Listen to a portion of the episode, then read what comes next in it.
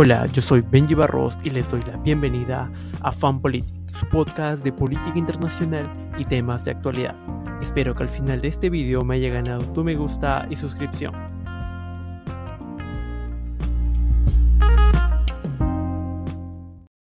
En el capítulo del día de hoy hablaremos de los bombardeos rusos a los sistemas de electricidad de Ucrania. Y bueno, la mayoría de los ucranianos se quedaron sin electricidad tras nuevos ataques rusos, es lo que nos dice Associated Press.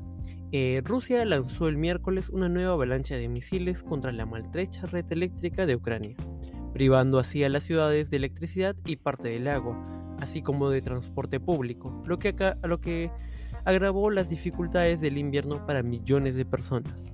El ataque aéreo de los suministros de energía también desconectó la planta nuclear y los enlaces de Internet y provocó apagones en la vecina Moldavia.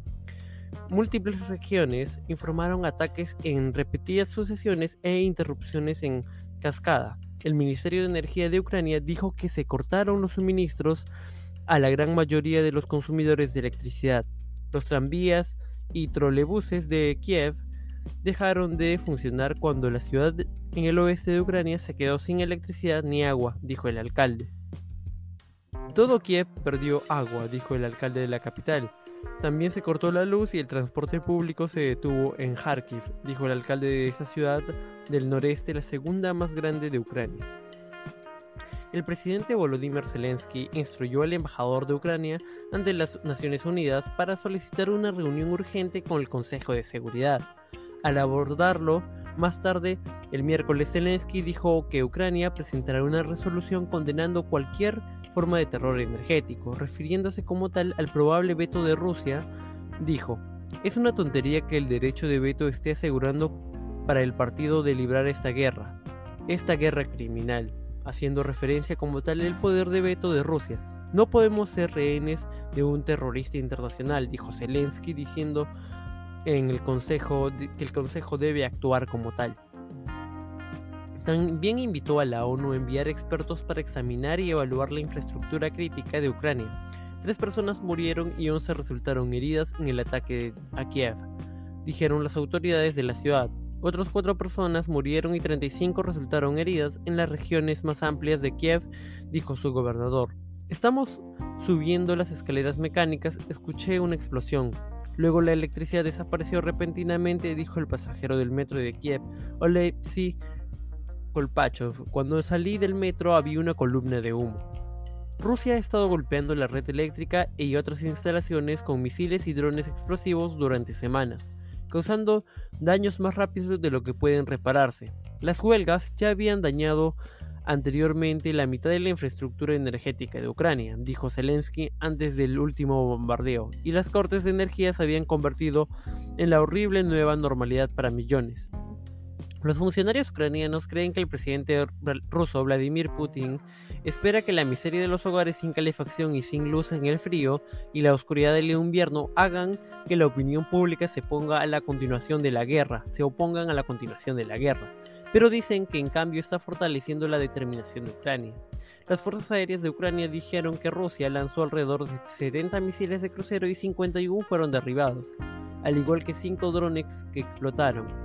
El horario de la tarde del bombardeo, como también fue el caso de la semana pasada, dejó a los trabajadores trabajando en la oscuridad invernal para restaurar los suministros. El embajador ruso ante la ONU, Vasily Nevicia dijo al Consejo de Seguridad que Moscú está llevando a cabo ataques contra la infraestructura en respuesta al flujo desenfrenado de armas de Ucrania a Ucrania y los imprudentes llamamientos de Kiev para derrotar a Rusia.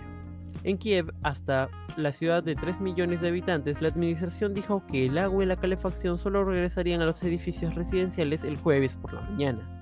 El miércoles por la noche y mucho después del anochecer, el subjefe de la oficina presidencial de Ucrania dijo que Kiev y más de una docena de regiones, incluida Lviv y Odessa en el sur, habían sido reconectadas a la red eléctrica. Moldavia, con sistemas de energías de la era soviética interconectadas con Ucrania, también informó de cortes de energía masivos por segunda vez este mes. El presidente Maya Sandu acusó a Moscú de hundir al país de 2.6 millones en la oscuridad y el ministro de Relaciones Exteriores convocó al embajador de Rusia para expedirle explicaciones.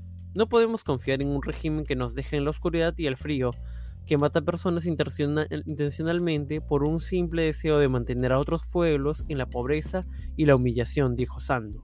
El canciller alemán Olaf Scholz calificó las oleadas de ataques de Rusia en las últimas semanas como intolerables y dijo, ese terror con bombas contra la población civil debe cesar y de inmediato. La jefa de la política de la ONU, Rosemary Di Carlo, dijo en la reunión del Consejo de Seguridad del miércoles que la ONU exige que Rusia detenga de inmediato los ataques, que violan así los derechos humanos y el derecho internacional humanitario, y enfatizó que debe haber responsabilidad por las violaciones de las leyes de la guerra. La embajadora de los Estados Unidos ante la ONU, Linda Thomas Greenfield, dijo que Putin está armando el invierno para infligir un sufrimiento intenso al pueblo de Ucrania él ha decidido que si no puede apoderarse de Ucrania por la fuerza, intentará congelar al país para que se someta, dijo. El operador nuclear estatal de Ucrania, Energoatom, dijo que las últimas tres centrales nucleares en pleno funcionamiento del país fueron desconectadas de la red eléctrica en una medida de protección de emergencia. Dijo que los niveles de radiación no cambiaron en los sitios y todos los indicadores son normales. El Ministerio de Energía dijo que los ataques también provocaron un apagón temporal de la mayoría de las centrales térmicas e hidroeléctricas y también afectaron las instalaciones de transmisión. Los equipos de reparación están trabajando, pero dada la magnitud del daño necesitamos más tiempo, dijo esto en Facebook.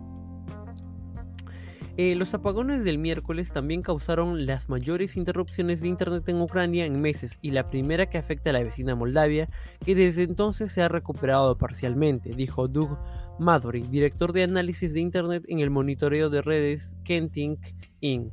El ataque consiguió a un ataque nocturno con cohetes rusos en la ciudad de Vilnius, cerca de la ciudad de Zaporilla en el sur de Ucrania, que destruyó la sala de maternidad de un hospital y mató a un bebé recién nacido de dos días e hirió gravemente a un médico. El primer cohete S-300 salió de la carrera, de la carretera. El segundo cohete golpeó este lugar, el principal hospital general en el ala de la maternidad, dijo la alcaldesa Natalia Usienko. Una mujer dio a luz hace dos días, dio a luz a un niño. Desafortunadamente este cohete le quitó la vida a este niño que vivió solo dos días. En Twitter, la primera dama de Ucrania, Olena Zelenska, escribió dolor horrible, nunca olvidaremos y nunca perdonaremos. El ataque se suma al espantoso número de víctimas que sufren los hospitales y otras instituciones médicas a sus pacientes y personal en la invasión rusa que entrará en su décimo mes de esta semana han estado en la línea de fuego desde el principio, incluido un ataque aéreo el 9 de marzo que destruyó un hospital de maternidad en la ciudad portuaria ahora ocupada de Mariupol. En la ciudad sureña de Gerson, que Ucrania recapturó hace dos semanas, muchos médicos trabajan sin electricidad en la oscuridad. No pueden usar ascensores para transportar a los pacientes y la cirugía operan con faros, teléfonos celulares y linternas. En algunos hospitales los equipos clave ya no funcionan. Las máquinas de respiración no funcionan, las máquinas de rayos X tampoco funcionan. Solo una máquina de ultrasonido portátil y la llevamos constantemente, dijo Volodymyr Malunchuk, jefe de cirugía de un hospital infantil de Gerson. El martes, después de que los ataques de Gerson hirieran gravemente a Boblikov, de 13 años, un equipo de personal de salud maniobró un cuidado al niño sedado por seis estrechos tramos de escalera hasta una sala de operaciones para amputarle el, brazo, izquierdo. Malichuk dijo que tres niños heridos por ataques rusos llegaron al hospital esa semana. Al recoger un trozo de metralla, encontraron en el estómago de un niño de 14 años. Dijo que los niños llevan con heridas graves en la cabeza y órganos rotos. La madre de Arthur, Natalia Boblikova, se sentó en el oscuro hospital con su hija esperando que terminara su cirugía. Ni siquiera puedes llamar animales a los rusos, porque los animales se cuidan a sí mismos, dijo Boblikova, secándose las lágrimas de los ojos, pero los niños, ¿por qué matar niños? Y bueno, eso es todo por el capítulo de hoy.